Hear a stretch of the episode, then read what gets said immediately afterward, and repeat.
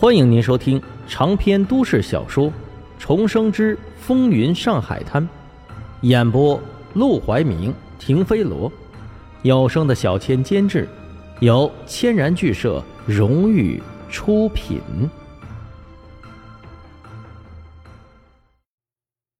第一百三十二章：大舞台没有台柱子。沈梦生正睡得迷迷糊糊的时候。忽然感觉身上有什么东西在动，他睁开眼睛一看，险些惊得从床上跌下去。只见他身上趴了个赤身裸体的女人，正在他身上吻来吻去。不是焦小娘是谁？你干什么？沈梦生直接惊了。他作为一个男人，都没有对他下手，他竟然还主动扑过来了。焦小娘见他醒了。心里顿时有些惊慌，但想到自己的将来，还是鼓起勇气，挺起上半身，抱住沈梦生的头，就忘情地吻住了他。沈梦生愣了愣，活这么久，还从来没有一个女人主动吻过他。苏小曼也只是蜻蜓点水的主动吻过他的脸，二英倒是主动过，但他不稀罕，总是想方设法的避开。这次不同。焦小娘带着一种要奉献又拼命的冲劲儿，吻的是又温柔又动情，很快就牵动了沈梦生身体的那根神经。他只是略微一犹豫，就翻身把他压在了身下。过去他和二英总是在隔间里偷偷的做，一时要提防的外面，一时也要提防着黄振义。虽然刺激，但总是不尽兴。而且那隔间里脏兮兮、臭烘烘的，没床也没椅子，沈梦生并不喜欢。但现在不同，这里又有床，又有暖烘烘的被窝，还不会被人打搅，他想怎样就怎样。搂着柔软的娇小娘，顿时心荡神驰，在床上裹着被子翻滚了起来。直到傍晚时分，沈梦生睁开眼睛的时候，才发现。自己还和焦小娘搂抱在被窝里没有分开。白天他实在是太累了，和焦小娘欢爱过之后，就直接闭上了眼睛睡了过去。如今醒来，看着娇娘在侧，又忍不住心猿意马。等他从凤仙楼出来的时候，天都已经完全的黑透了。好在来到赌馆，发现黄振义比他来的更晚。他是黄振义的秘书。没有什么固定的上班时间，只要别比黄振一晚就可以了。生哥，生哥来了，生哥喝口热水，外头现在天都冷了。一见到沈梦生，赌馆里的伙计立即精神抖擞，有一些平时就爱巴结人的，赶紧迎上来嘘寒问暖，甚至还有人给他端茶倒水起来。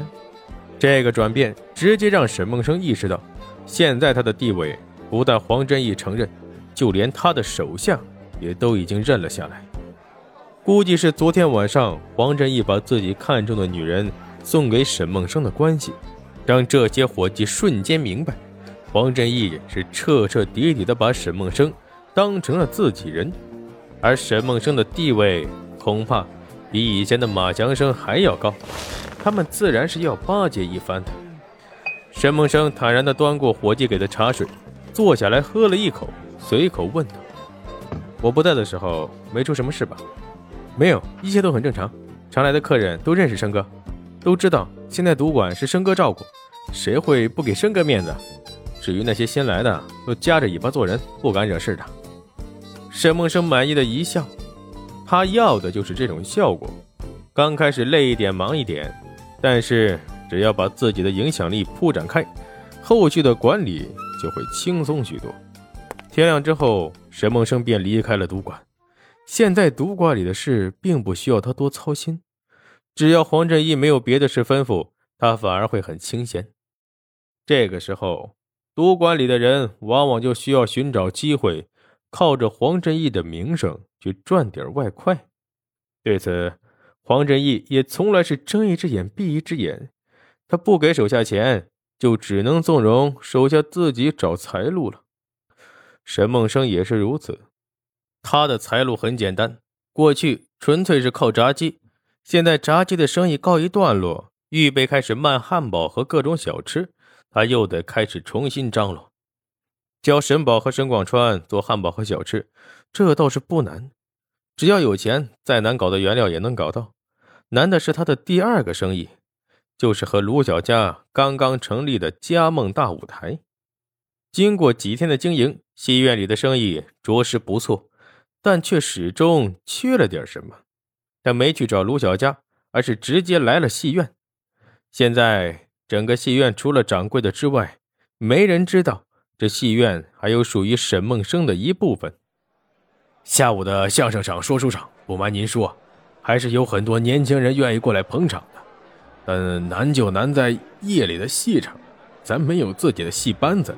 只能请别人来，可你知道上海市有名的戏班子都有主了，咱们只能找那些暂时没有演出的来帮帮忙啊。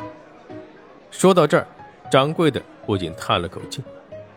可你要临时让人家加班，就得多付钱，他们呢又不会唱拿手的戏段子，否则呀，等于是冲了别人戏院的台面，没有台柱子，咱就请不来有钱人。这戏院最赚钱的大头始终空着，让人心落不下呀。沈梦生轻轻的点头，这的确是个难题。没有像样的戏班子坐镇，没有台柱子，那些有钱人是不会愿意过来消费。就算这里的茶再好喝，点心再好吃，也白搭。从外地找戏班子，你有没有门路？呃，这我还真不知道。